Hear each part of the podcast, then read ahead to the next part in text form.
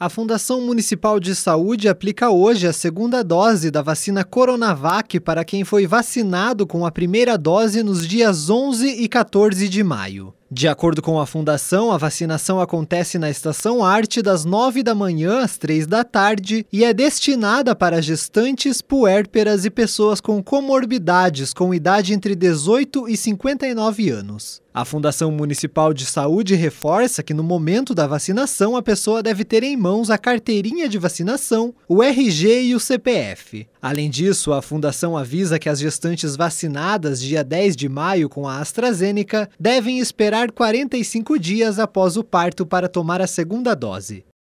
Tailan Jaros, repórter CBN.